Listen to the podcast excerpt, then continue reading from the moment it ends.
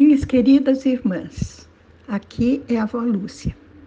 Hoje nós vamos falar sobre esperança. É um tema abençoado e bem-vindo na situação que estamos vivendo. E vamos ler um trechinho do livro de Lamentações 3, 19 a 23. Esse livro, minhas irmãs, foi escrito, como todas nós sabemos, pelo profeta Jeremias. Então, ele diz assim: Lembro-me da minha aflição e do meu delírio, da minha amargura e do meu pesar. Lembro-me bem disso tudo, e a minha alma desfalece dentro de mim. Todavia, lembro-me também do que pode dar-me esperança. Graças ao grande amor do Senhor é que não somos consumidos pois as suas misericórdias são inesgotáveis. Renovam-se cada manhã. Grande é a tua fidelidade. Senhor, esta é a tua palavra. Concede-nos a graça, Senhor, de receber dela todo conforto, toda promessa, todo o bem e a misericórdia de que estamos necessitando neste momento. Te pedimos em nome de Jesus. Amém. Então vejam, minhas irmãs, quando o povo é, judeu que estava em Jerusalém foi levado cativo para a Babilônia, restaram poucas pessoas lá. E as que restaram passaram um momento terrível de grande dificuldade. E entre essas pessoas estava o profeta Jeremias. Ele então presenciou toda a dor e todo o sofrimento daquele povo naquele momento. Não tinham o que comer, estavam passando fome, eram poucas pessoas, porque a maioria tinha sido levada presa para a Babilônia, né? E então ele descreve em Lamentações toda a situação da cidade de Jerusalém. E aqui nós destacamos esses versículos, onde ele diz: Eu me lembro da minha aflição e do meu delírio, da minha amargura e do meu pesar. Era isso que ele estava sentindo: aflição, delírio, amargura e pesar, como muitas de nós estamos sentindo hoje porque não temos perspectivas de quando essa pandemia vai acabar, de quando as coisas vão mudar, né? Que a gente vai ter um pouquinho mais de liberdade. Não temos certeza de nada mais. Estamos vivendo um momento em que temos que ter algo ou alguém em quem colocar a nossa esperança. Então Jeremias continua dizendo que a alma dele estava desfalecendo dentro dele. É aquela sensação de, de fraqueza, de inutilidade, de, de, de não ter o que fazer, de não ter forças para nada que ele sentia dentro de si.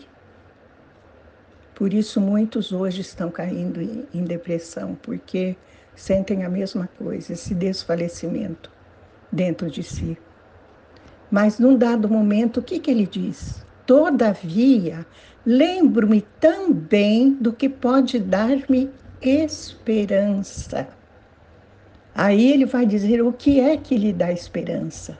E diz: graças ao grande amor do Senhor é que não somos consumidos pois as suas misericórdias são inesgotáveis. Renovam-se cada manhã. Grande é a tua fidelidade, que maravilha!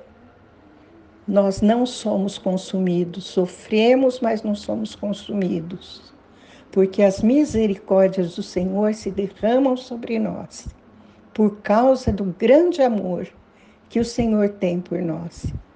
A cada manhã essas misericórdias se renovam, porque é enorme a fidelidade do Senhor. Ele cuida daqueles que são dele. Que maravilhoso. Vamos colocar também, minhas irmãs, a nossa esperança no Senhor. Lembram-se daquela palavra, olhai para mim e sede salvos? Vamos erguer os olhos e olhar para o Senhor. Não vamos olhar para baixo, não, para o que está acontecendo, para a falta de leito nos hospitais, para pessoas que estão sendo contaminadas em grande número, para aqueles que estão nas UTIs. Não, vamos olhar para cima para aquele que pode nos dar esperança. E tem mais um trechinho de, de Jeremias, continuando este que eu li para vocês. Lamentações 3, 24 e 26, que diz assim: Digo a mim mesmo, a minha porção é o Senhor, portanto, nele porei a minha esperança. O Senhor é bom para com aqueles cuja esperança está nele para com aqueles que o buscam. É bom esperar tranquilo pela salvação do Senhor. Então é isso. O Senhor é bom, mas para quem? Para aqueles cuja esperança está nele, para aqueles que o buscam, para aquele, aqueles que esperam com tranquilidade pela sua salvação. Você confia, minha irmã? Você crê que o Senhor é a tua esperança? Que Ele está voltado para aqueles que têm esperança nele, que o buscam, que esperam pela sua salvação? Então fique tranquilo, porque ela está vindo, ela está se derramando sobre você. Glória a Deus. Vamos terminar citando um versículo do Salmo 130, 7, que diz: Israel, deposita toda a tua esperança no Senhor, pois no eterno há misericórdia sem fim, e com ele vem plena redenção. Amém. Aleluia. Vamos orar. Meu Deus, que maravilha é a tua palavra. Ela nos torna fortes, Senhor. Ela nos consola ela nos comunica um novo ânimo, Senhor, para o nosso dia. Obrigada, Senhor, porque tu e mais nada e mais ninguém, tu és a nossa esperança. E nós confiamos em ti. Nós cremos em ti, Senhor. E sabemos que nesse exato instante as tuas misericórdias estão sendo derramadas sobre nós. Obrigada, meu Deus.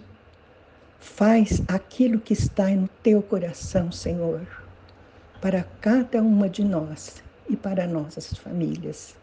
Te pedimos em nome de Jesus. Amém.